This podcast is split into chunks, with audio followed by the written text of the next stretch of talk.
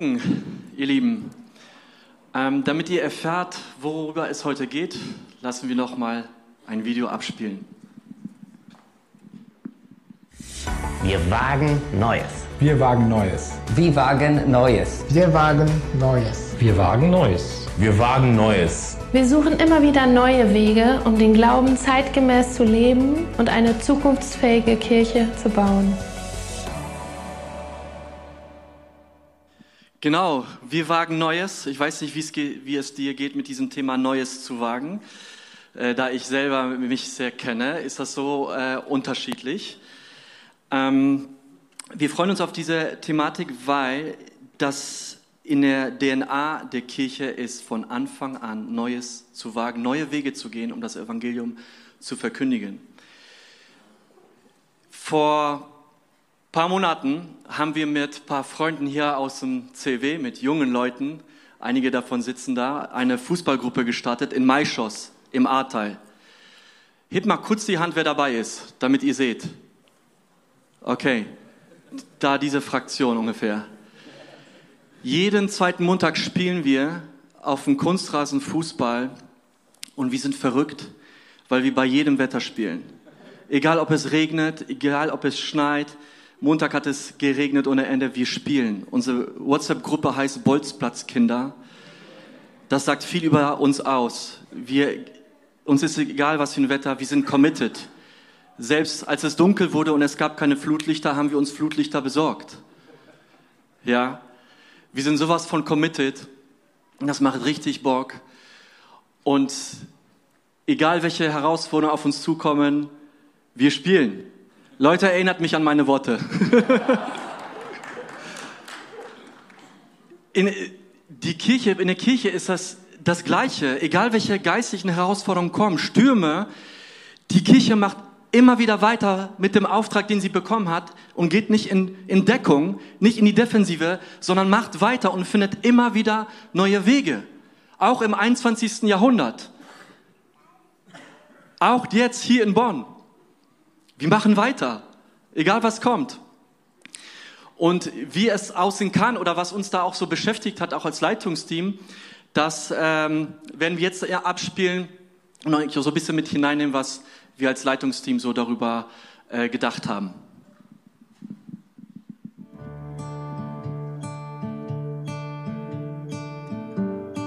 Neues zu wagen bedeutet für mich bereit zu sein. Bereit zu sein, Sachen auszuprobieren, über meine Grenzen zu gehen, bereit zu sein, Sachen und Dinge und Menschen zu entdecken. Ich liebe es, wenn Menschen wagen, den Status quo zu hinterfragen und zu überlegen, wie man Sachen noch besser machen kann, wie man Sachen anders machen kann, um das Ziel, was man hat, auf eine andere Art und Weise zu erreichen.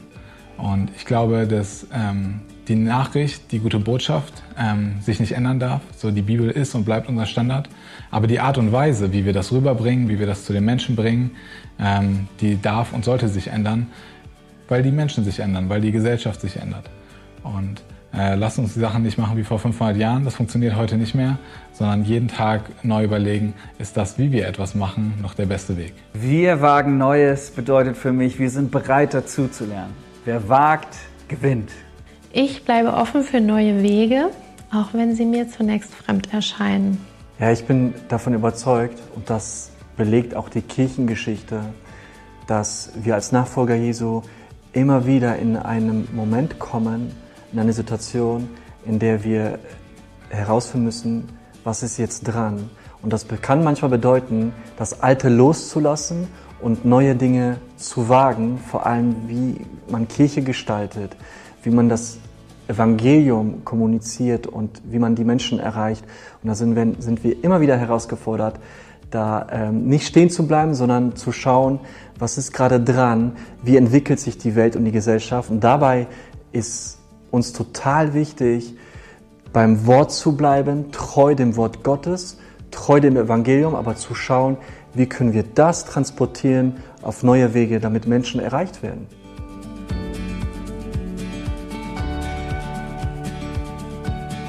Versuche immer wieder so in meinem Leben out of the box zu denken, weil wir doch manchmal sehr schnell in irgendwelchen ausgetretenen Pfaden landen. Und wichtig bei dieser Frage ist mir so dieser Aspekt, was ist Gottes Wille für mein Leben? So, Gott, was ist dran? Wo hast du etwas für uns vorbereitet? Ein BFP-Leiter hat mal gesagt, wer sich eingerichtet hat, richtet nichts mehr aus. Und das möchte ich für mein Leben vermeiden. Für uns als Familie haben wir schon einige Neues gewagt in den letzten Jahren, weil wir glauben, dass Gott möchte, dass wir kreativ sind, dass wir neue Wege finden, ihm zu dienen, unsere Gaben einzusetzen.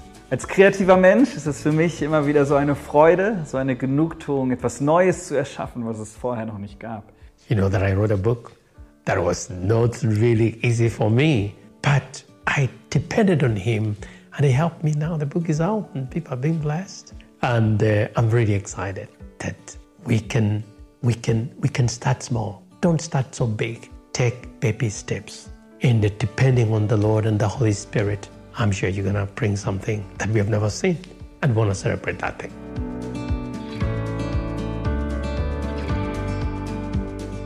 Wie können wir die beste Botschaft der Welt auf die beste Art und Weise verbreiten? Die ganze digitale Welt wartet auf uns. Viele Menschen haben viele Fragen, wenn es um die künstliche Intelligenz geht.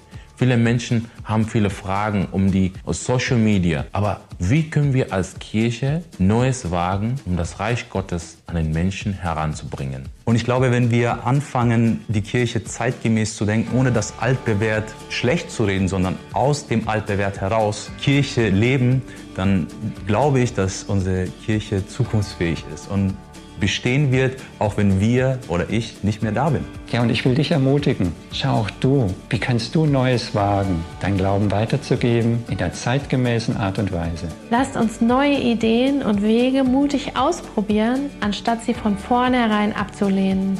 Ich möchte offen sein auf das Neues, was hat Jesus noch für uns vorbereitet.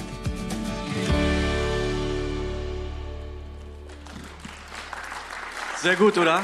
Sind einige gute Aspekte mit dabei. Ich möchte dir aber ganz persönlich zu Anfang eine Frage stellen und nimm dir ruhig Zeit, diese Frage zu beantworten.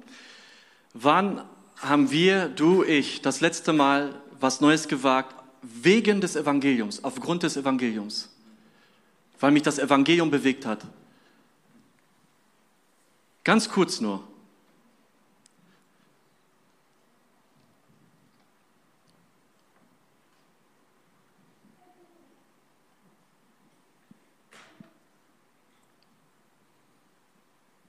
Okay, ihr müsst nicht sagen was, aber wer hat was? Okay, cool.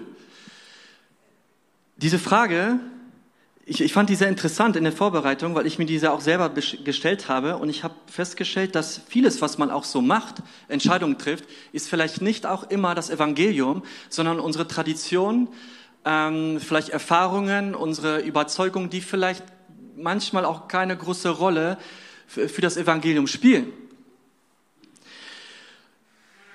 Am Ende werde ich euch noch eine andere Frage stellen. Die ist noch ein bisschen anders. Aber woher kommt der Gedanke, dass man neue Wege findet, dass man Neues wagt? Woher kommt das? Und das ist, äh, finden wir im Neuen Testament in 1. Korinther 9, Vers 19 bis 23. Da habe ich für euch einen Text mitgebracht, was Paulus schreibt. Kapitel 9, Vers 19 bis 23. Und er sagt, ich bin also frei und von niemandem abhängig. Aber um möglichst viele für Christus zu gewinnen, habe ich mich zum Sklaven aller Menschen gemacht. Damit ich die Juden für Christus gewinne, lebe ich wie ein Jude. Wo man alle Vorschriften des jüdischen Gesetzes genau befolgt, lebe ich auch danach, obwohl ich nicht mehr an sie gebunden bin. Denn ich möchte auch die Leute gewinnen, die sich dem Gesetz unterstellt haben. Bin ich aber bei Menschen, die dieses Gesetz nicht haben, dann passe ich mich ihnen genauso an, um sie für Christus zu gewinnen. Das bedeutet aber nicht, dass ich mich gegen Gottes Gebote stelle. Ich befolge das Gesetz, das Christus uns gegeben hat. Wenn ich mit Menschen zu tun habe, die arm und rechtlos sind, dann begebe ich mich mit ihnen auf eine Stufe, um sie für Christus zu gewinnen. Ich möchte mich allen gleichstellen, um auf jede erdenkliche Weise wenigstens einige Menschen zu retten. Dies alles tue ich für die rettende Botschaft, damit auch ich Anteil an dem Segen erhalte, den sie verspricht. Wir sehen es bei Paulus in, in seinem Lebensweise und er schreibt das an die Korinther. Und äh, wie auch alle anderen Briefe von ihm ist auch der erste Korinther nicht einfach nur, ähm, wo er Antworten gibt über Ethik, weil in der, in der Gemeinde von Korinth gab es einige Probleme. Es gab Spaltungen, keine Einheit, da gab es Unmoral, äh, sexuelles Fehlverhalten, da gab es Lieblosigkeit im Umgang mit den Gaben, also totale Lieblosigkeit auch beim Abendmahl, wo die Reichen sich was für Essen mitgenommen haben und die Armen hatten gar nichts. Also komplette Lieblosigkeit. Aber Paulus hatte immer wieder Antworten aus der Perspektive des Evangeliums. Sein ganzes Denken war geprägt vom Evangelium. Und so auch in dieser Frage. Das heißt, das Evangelium hat Auswirkungen auf alle unsere Lebensbereiche. Sexualität, Geld, Macht, Umgang miteinander, alles Mögliche. Und so auch hier in dieser Geschichte. Und Paulus spricht dann über seine Lebensweise, wie er den Menschen gegenüber auftritt. Und in Vers 19 sagt er, dass er frei ist. Er ist frei von Verdammnis. Er ist frei von Schuld durch Jesus Christus. Er ist ein freier Mensch. Er ist kein Sklave mehr. Ist doch cool, oder? Frei zu sein. Das wünschen sich viele Menschen. Aber nur durch Jesus Christus werden wir wirklich frei. So, und Paulus sagt, obwohl er frei ist, obwohl er frei ist, macht er sich zu einem Sklaven der Menschen. Das heißt, er macht sich nicht abhängig von denen, sondern er geht auf die Ebene von den Menschen und macht sich zu einem Sklaven, zu einem Diener. Und das finde ich krass. Das finde ich richtig krass, dass er diese Perspektive hat, sich zu einem Sklaven zu machen, obwohl er viele Rechte hatte, obwohl er Freiheiten hat, machte sich zu einem Sklaven, ganz bewusst, intentional.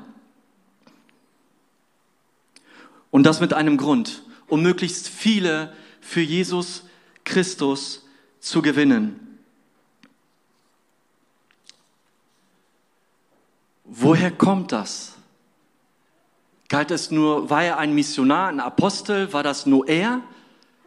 War jetzt jeder Apostel so? Sollten jetzt alle Christen so sein wie Paulus? Ich bin nicht wie Paulus. Ist das jetzt für mich auch? Woher kommt das?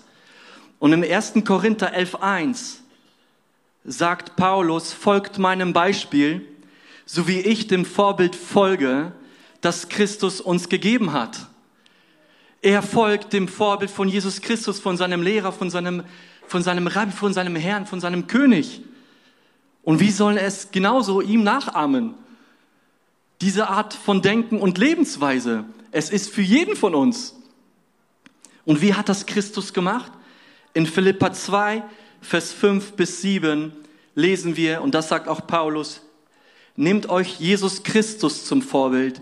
Obwohl er in jeder Hinsicht Gott gleich war, hielt er nicht selbstsüchtig daran fest, wie Gott zu sein. Nein, er verzichtete darauf und wurde einem Sklaven gleich.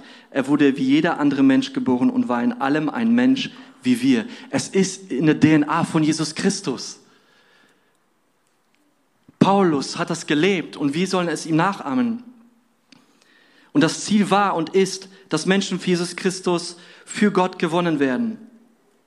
Und die Art und Weise, wie wir leben, hat enormen Einfluss darauf, wie wir sprechen, wie wir denken, was wir sagen, aber vor allem, wie wir leben, wie wir uns verhalten, hat enorm Einfluss darauf. Und wie hat Paulus das gemacht?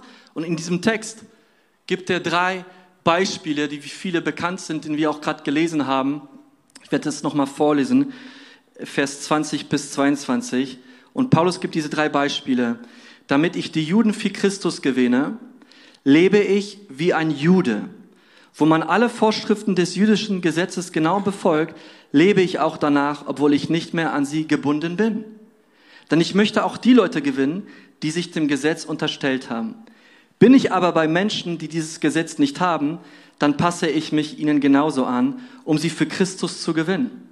Das bedeutet aber nicht, dass ich mich gegen Gottes Gebote stelle. Ich befolge das Gesetz, das Christus uns gegeben hat. Wenn ich mit Menschen zu tun habe, die arm und rechtlos sind, dann begebe ich mich mit ihnen auf eine Stufe, um sie für Christus zu gewinnen. Ich möchte mich allen gleichstellen, um auf jede erdenkliche Weise wenigstens einige Menschen zu retten. Und er spricht hier so drei Gruppen an, die Juden, die Heiden und die Schwachen. Und Paulus war selber ein Jude, er ist da hineingeboren, aber mit Jesus Christus hat sich sein Leben komplett verändert und auch die Perspektive auf den alten Bund mit Mose, auf die jüdischen Vorschriften. Er war nicht mehr gebunden an diese Feste. Er, während er als Pharisäer die Feste gefeiert hat, damit er gerettet wird, feierte er die Feste mit Jesus, weil er gerettet ist. Das ist ein komplett Riesenunterschied. Ich kann aus äh, eine Perspektive haben, ich halte den Sabbat, um gerettet zu werden, aber das ist gesetzlich. Aber die Perspektive, die Paulus hat, ich halte den Sabbat, weil ich gerettet bin. Und das ist ein Riesenunterschied.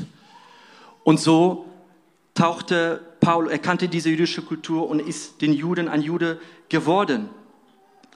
Bei den Heiden dasselbe. Heiden waren komplett anders als die Juden. Die hatten ein anderes Weltbild. Und die Juden haben nicht Zeit verbracht mit den Heiden. Aber mit Jesus Christus hat sich alles verändert und auch bei Paulus hat sich alles verändert, sein Umgang mit den Heiden. Er war kein Chamäleon, der sich ohne, ohne Grenzen einfach angepasst hat, sondern seine Grenze war das Gesetz Christi. Nicht seine eigenen Meinungen, Überzeugungen und Traditionen, sondern es war das Gesetz Christi. Und es ist, er ist immer so weit gegangen, wie es das Gesetz, das Gesetz Christi erlaubt hat.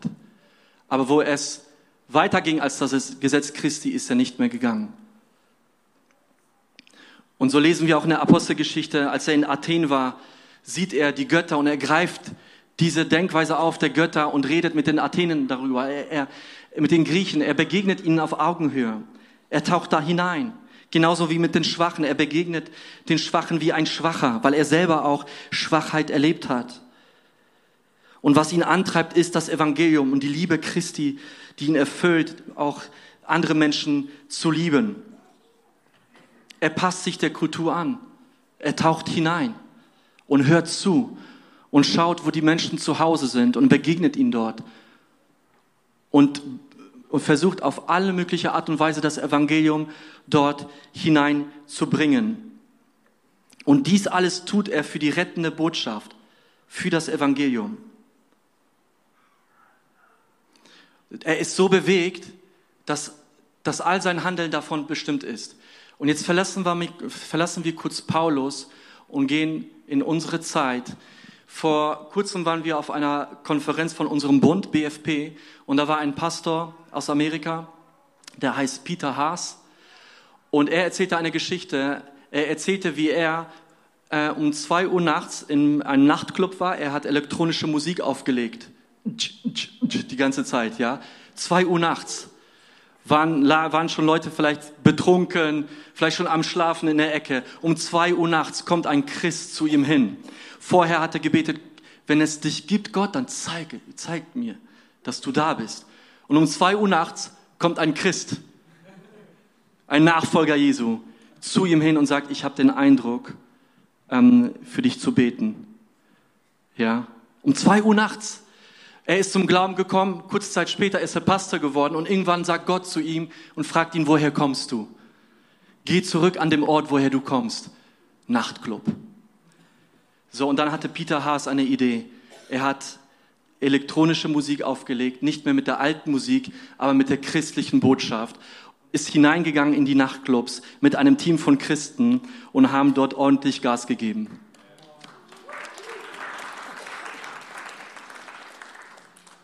Cool, oder?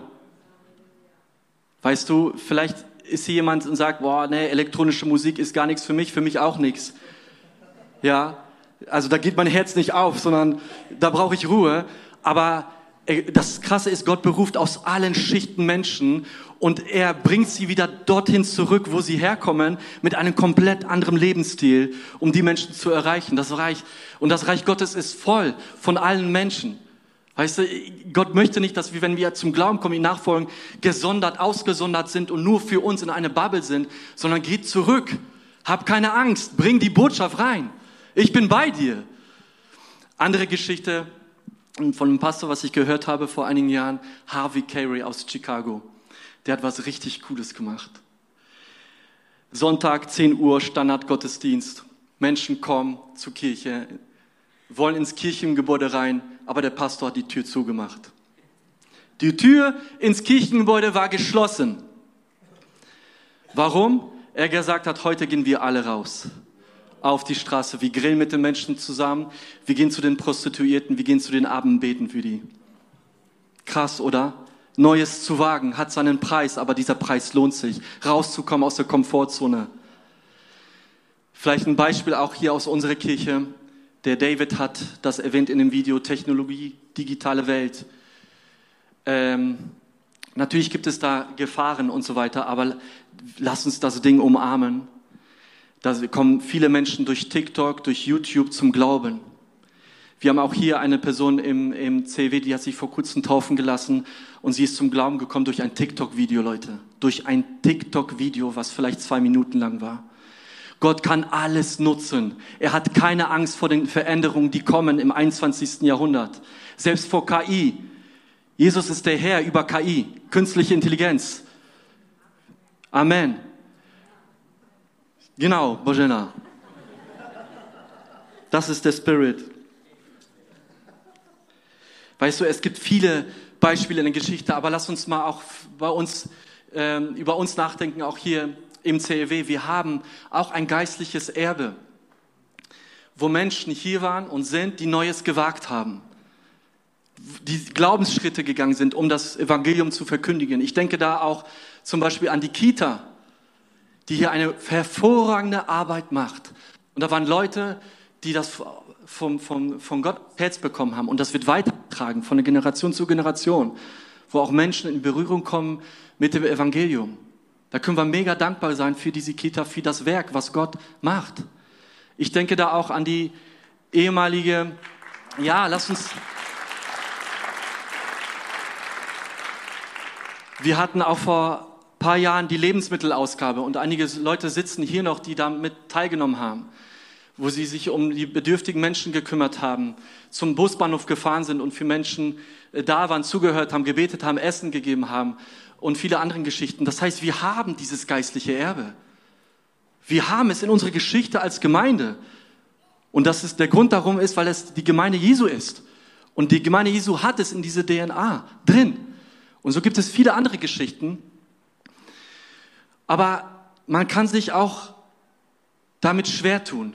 Es braucht einen, einen Fokus auf Jesus Christus, ähm, das Alte loszulassen und Neues zu wagen. Und ich bringe euch jetzt mal ein aktuelles Beispiel rein. Die, die auf der Mitgliederversammlung waren, haben davon schon gehört. Jetzt werde ich ruhig. Das ist etwas ganz Besonderes für uns als Kirche. Ähm, das ist etwas, was unser Herz bewegt hat, aber wo wir merken, dass Gott die Fäden gezogen hat in den letzten Monaten, ähm, wo wir vielleicht in erster Linie nicht gedacht haben, dass das dieses Jahr passieren kann, aber es wird und hat schon begonnen in diesem Jahr, dass wir einen Campus in Ahrweiler starten.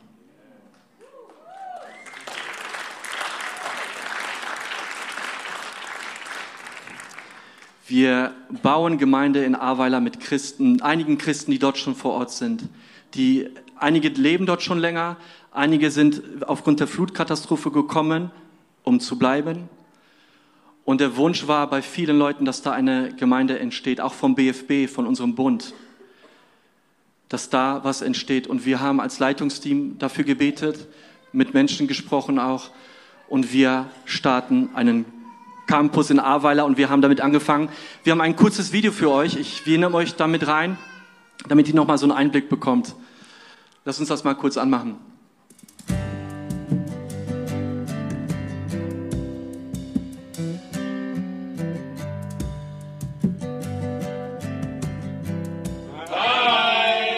Wir wollen euch mit reinnehmen in das, was hier gerade entsteht. Denn hier entsteht gerade eine Kirche im Ahrtal für die Menschen im Ahrtal. Und diese Kirche, die hier entsteht, mit den Menschen, die dazugehören und die jetzt auch schon da sind, wird ein Teil der Muttergemeinde in Bonn sein. Wir sind ganz gespannt auf das, was jetzt als nächstes kommt, aber wir wollen euch jetzt mit reinnehmen in die Geschichte, wie es entstanden ist, wo wir jetzt stehen und was als nächstes kommen wird. Ich bin die Sabine. Und ich bin der David. Genau, wir sind verheiratet und kommen beide aus Bayern, haben einen Sohn bisher, den Tim, und im März kommt dann ein Geschwisterchen. Ja, wir sind schon ähm, 20 Jahre Ranger. Wir haben uns da auch als Ehepaar kennengelernt. Sabine ist eigentlich Finanzbeamtin und ich bin Elektroingenieur. Ja, nach meinem Masterstudium hatten wir dann so überlegt, wir waren bereit, dass Gott uns hinschicken kann, wo er auch immer möchte. Und dann kam die Flut. Und dann ähm, gab es von den Rangers eine tolle Aktion, dass wir hier helfen könnten, Schlamm schippen und Kinder betreuen. Und das hat uns beide gepackt. Und dann sind wir auch hergefahren. In dieser einen Woche, wo wir hier waren, hat einfach, weil wir eh eben auf der Suche waren, wo sollen wir dienen, hat uns Gott es so richtig aufs Herz gelegt, die Menschen hier vor Ort, das Ahrtal. Am Anfang habe ich hier einfach mich ehrenamtlich engagiert. Da gab es sehr viel zu tun. Wir haben Keller ausgepumpt. Den ganzen Schlamm, den ganzen Müll war eine riesen Aufgabe. Und so kam ich eigentlich ins Ahrtal. Über diesen Zeitraum hat sich dann auch ein Hauskreis gebildet von anderen Christen. Ja, da hat sich echt eine tolle Gemeinschaft äh, gebildet über diese Zeit, was für mich auch ein Zuhause geworden ist. Ja, wir hatten wirklich das Herzensanliegen, hier äh, geistliche Frucht entstehen zu lassen. Hatten Gemeindegründung voll auf dem Herzen. Und da waren einfach auch viele Fragen dann im Raum, mit welchen welchen Leuten, mit welcher Verknüpfung können wir das machen oder mit welcher nachhaltigen Einbettung einfach geistlich. Dann kam ein Schlüsselmoment, nämlich ähm, haben wir Eckbert und Christoph und Team kennengelernt und da haben wir einfach gemerkt, dass unser Herzschlag in die gleiche Richtung geht und dass wir uns da synchronisieren können. Das war richtig cool. Nachdem Christoph und ich uns mit Sabine und David getroffen hatten, haben wir diese Idee mit einer Gemeindegründung bzw. Campusgründung in unser Team hineingetragen. Wir haben es in der Leiterschaft besprochen und wir hatten gerade sowieso eine Zeit, wo manches in Entwicklung und im Umbruch war. Wir waren gerade dabei, eine neue Vision und Werte zu entwickeln. Tatsächlich hat uns auch die Frage beschäftigt, ob das der richtige Zeitpunkt ist, jetzt so einen Schritt zu machen. Aber wir kamen im Verlauf der Gespräche zu dem Punkt, wo wir empfunden haben, ja, es ist richtig, das ist eine offene Tür, da hat Gott was vorbereitet. Und insofern haben wir uns entschieden, jetzt von unserer Gemeinde in Bonn aus hier im Ahrtal unseren ersten Campus zu gründen. Campus Ahrtal, eine spannende Geschichte, wie das angefangen hat. Ich erinnere mich noch, Anfang des Jahres haben wir uns mit der Familie Stebanis getroffen. Und so sind wir ins Gespräch gekommen Anfang des Jahres, haben uns ein bisschen kennengelernt. Und so war das aber auch in so einem Prozess, das war noch nicht so ganz klar, wie wird das sein, gehen wir da rein. Dann stand die Frage im Raum, okay, wer geht da rein? Wer wird Face of a Place? Und das hat mich und Nicole dann auch bewegt. Zum einen hatte ich das schon lange auf dem Herzen, Teil einer Gemeindegründung zu sein und auch der andere Aspekt, diese Vision, die wir haben, damit Jesus in dem Haus wohnt, da braucht es mehr Standorte in dieser Region, auch in Dörfern, in der Eifel, im Ahrtal. Und das ist eine ganz spannende Geschichte, was Gott da macht. Wir haben gemerkt, die Tür ist auf. Es sind Leute vor Ort, die eine Sehnsucht haben, da sich zu investieren. Und am Ende haben wir gemerkt, okay, es ist ein Glaubensschritt. Und dann haben wir uns nach einiger Zeit da entschieden, wir gehen da rein als Familie.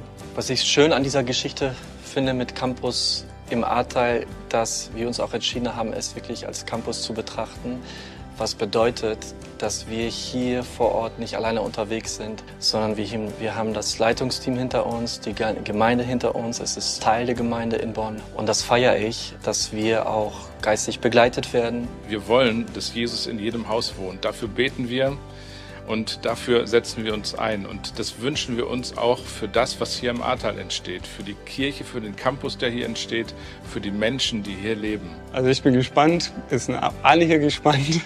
Und es ist eine eigene Dynamik da. Gott hat sein, sein Momentum. Wir freuen uns, dass es endlich richtig losgehen kann. Wir haben da schon ja, einfach drauf hingefiebert. Es wird richtig cool. Wir sind mega gespannt, was kommen wird, was Gott vorbereitet hat, freuen uns auf das Abenteuer. Ich möchte euch echt einladen und dabei auch um euer Herz werben, dass ihr für diesen Campus betet, für die Menschen in, im Ahrtal betet, für die Menschen in diesem Ort, dass ihr betet, dass Menschen Gott kennenlernen, dass ihr Leben von Gott verändert wird und dass auch das Team, was hier am Start ist im Ahrtal, dass das einfach getragen ist von Gottes Liebe, von seiner Kraft und einfach auch von seinem Schutz.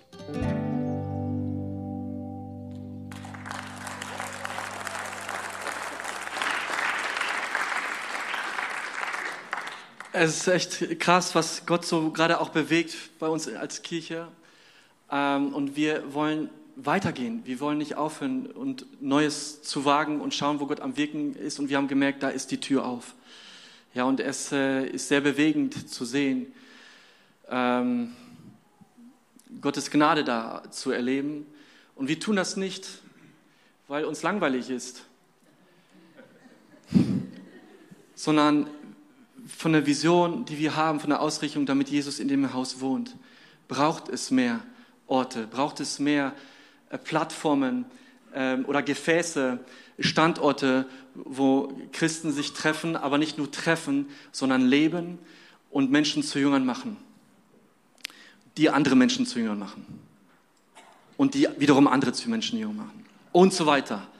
Wir docken da an, wo die ersten Christen angefangen haben, wo es in der Kirchengeschichte, äh, wo die Leute in der Kirchengeschichte auch weitergemacht haben. Wir machen weiter, wie unsere Vorfahren.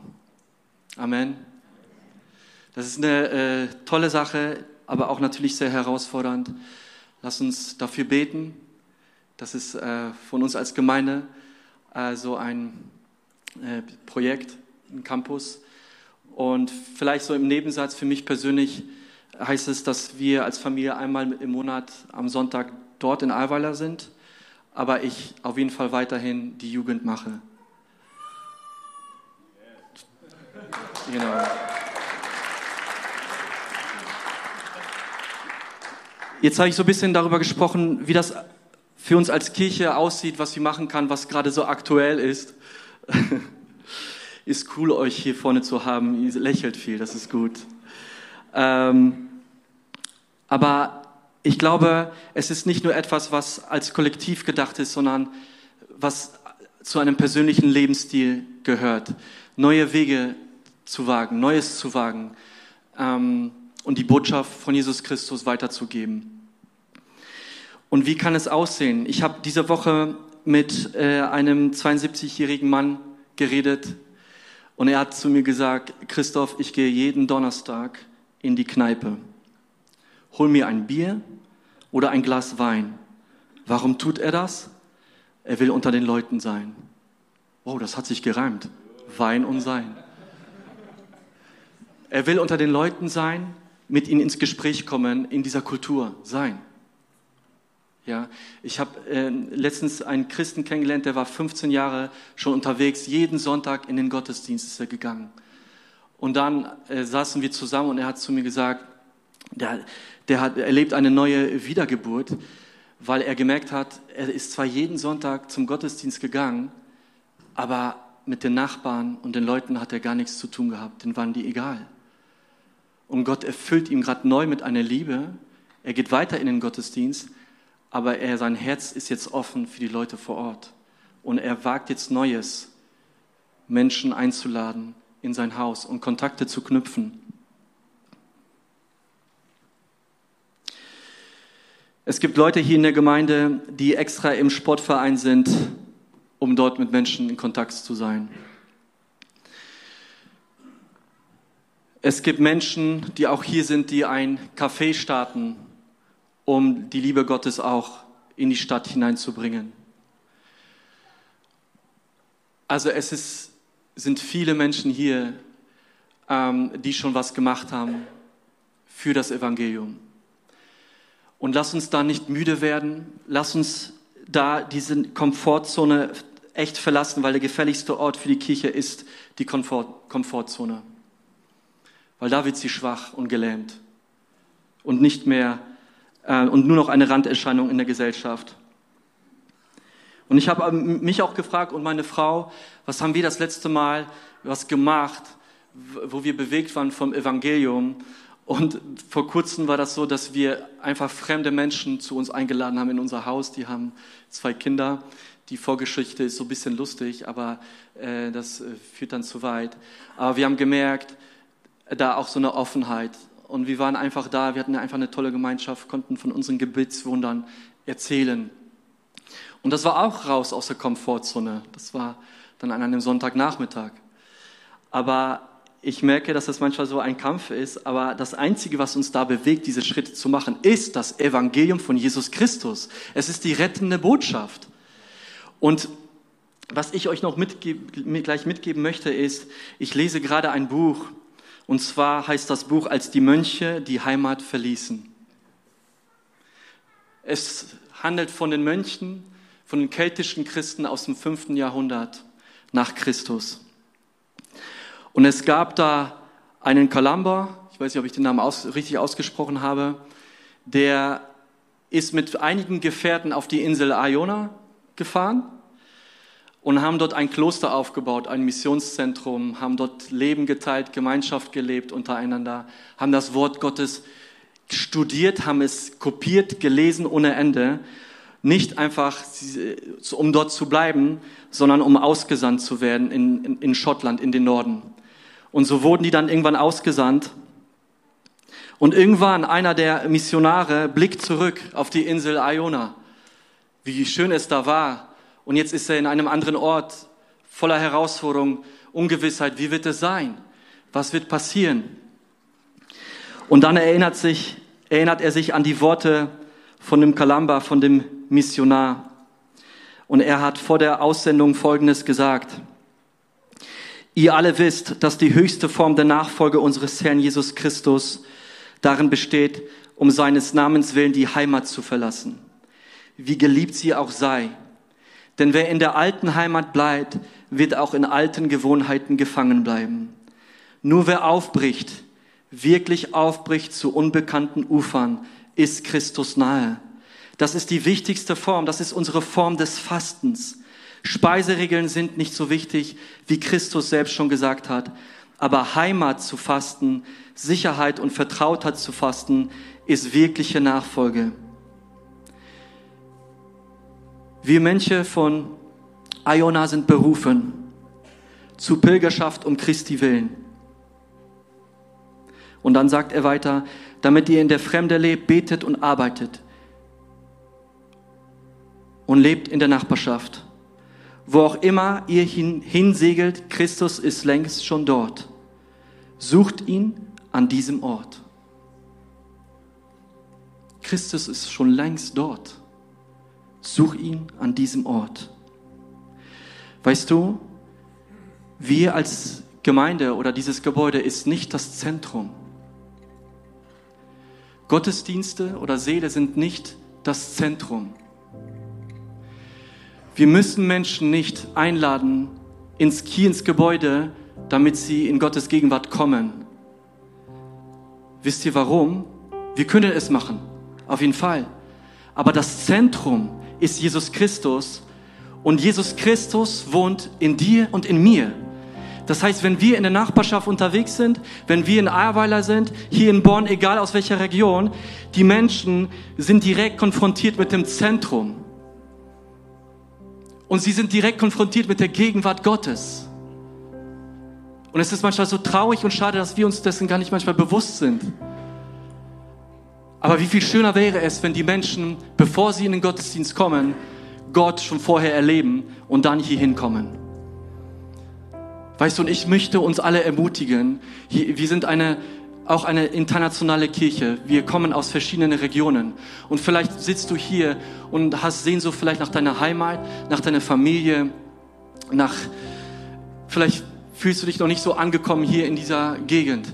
Und ich möchte dir zusprechen, deine Heimat ist in Jesus Christus.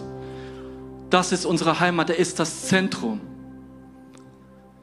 Lass uns von den Mönchen lernen, von Paulus, von Jesus, von unserem Herrn und nicht, nicht müde werden. Und so komme ich zum Ende und stelle euch diese Frage, die ich angekündigt habe. Und lasst uns gemeinsam aufstehen dabei, bevor wir gleich in den Lobpreis gehen. Was ist das, was dich persönlich davon abhält, Neues zu wagen? Was hält dich und mich zurück, Neues zu wagen? Vielleicht ist es die Angst, Vielleicht ist es diese Bequemlichkeit oder diese Trägheit, was auch Sünde ist. Trägheit ist sehr, sehr schlimm. Was ist das in deinem Herzen? Schau in dein Herz. Was ist das, was dich vielleicht abhaltet, abhält, Neues zu wagen für Jesus Christus? Und wir werden jetzt ein Lied singen, For the sake of the world. Um der Welt willen, lass das in unser Herzen brennen für das Evangelium. Und lass uns das erachten als ein Gebet. Und das, was du hast und mitbringst, leg es vor ihn hin. Und lass es zu einem Wohlgeruch werden, zu seinem wunderbaren Lobpreis. das, was wir haben, vor ihn zu bringen. Und ich sprich noch ein Gebet und dann gehen wir in den Lobpreis. Jesus Christus, ich danke dir dafür, dass du die Gemeinde baust. Ich danke dir, dass du Mensch geworden bist, dass du dich zu einem Sklaven gemacht hast. Du wurdest uns gleich. Du hielst es nicht fest, Gott gleich zu sein, sondern wurdest Mensch. Du bist in diese Welt hineingekommen, um uns zu erretten. Wir lesen von Paulus, dass er den Juden ein Jude geworden ist. Er hat es von dir gelernt, Jesus. Wir lesen es von den Mönchen, von den keltischen Christen. Sie haben es von dir gelernt, Jesus. Und wir lernen es von dir, Jesus. Entfache in uns ein neues Feuer für das Evangelium, für die rettende Botschaft, Jesus. Und wir legen dir heute alles ab, was uns davon äh, zurückhält. Ob es Scham ist, Angst, Unsicherheiten, Komfortzone, Trägheit, äh, alles Mögliche, Jesus. Wir kommen jetzt vor dich, vor deinem Thron und nutze diesen Moment, bewege du uns neu mit deinem Feuer für diese Welt für diese Welt, Jesus, die verlorene Welt, damit sie von deiner Liebe, von deiner Liebe, Jesus, erfahren und gerettet werden. Und ich bete in deinem Namen, Jesus. Amen.